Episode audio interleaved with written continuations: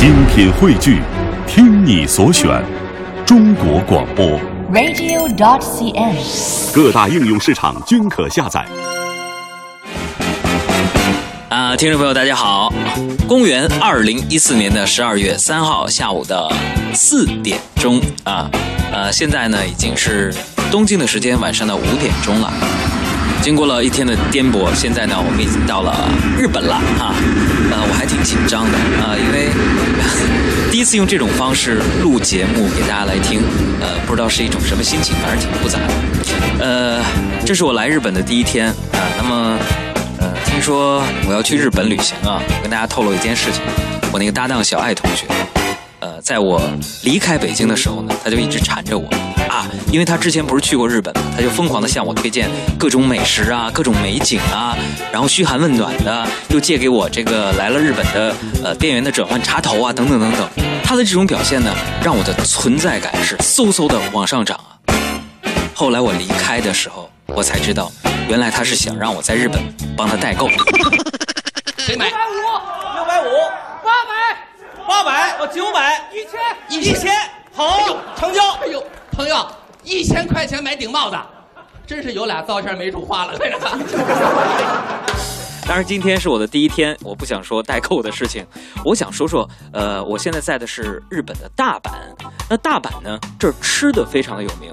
从今天的下飞机到现在呢，据不完全统计，我们跟小伙伴们已经吃了蛋包饭、咖喱饭、章鱼小丸子、红豆汤圆、大阪烧、寿司、荞麦面。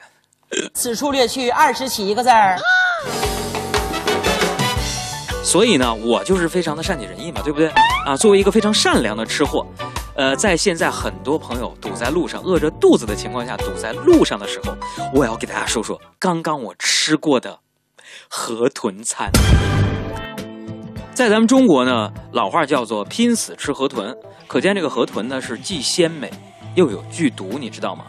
那我在之前呢就听说日本的河豚鱼的料理制作规格是非常的严格，然后它花样又特别的多，呃，在日本人心目当中呢具有非常高的美食的地位。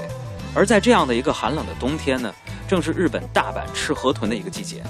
呃，大家想象一下啊，肥美的河豚刚刚长好，等着被人们下肚。那日本人烹制河豚呢，可以用剥皮拆骨来形容。怎么回事呢？他们恨不得把这个小家伙身上的所有的部位都用上。你看啊，河豚的鱼皮做的这个鱼冻和凉拌小菜，河豚肉做的刺身火锅啊。那么河豚骨呢，会把它炸成这叫什么？叫那个天妇罗啊。还有美味的白子，就连这个河豚的鱼鳍呢，都要烧焦了，兑上酒精。不，不是兑上酒精啊，是兑上清酒，一饮而尽。可见这个河豚这个小东西身上它处处是宝。说了多少次了，眼睛要看着别人的长处。另外呢，日本料理的这个摆盘呢，我真的觉得特别的讲究。以前在国内的时候呢，吃好像呃没有这样的感受啊。它这个摆盘啊本身就是一个艺术，因为你看上去呢秀色可餐，可以让人呢很有食欲。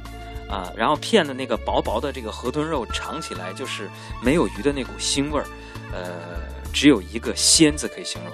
那再加上蔬菜都是没有什么化肥啊、催化呀、转基因什么的，天然绿色，味道呢本来就不差，和这个河豚肉一起入口啊，自然就如虎添翼，妙不可言了。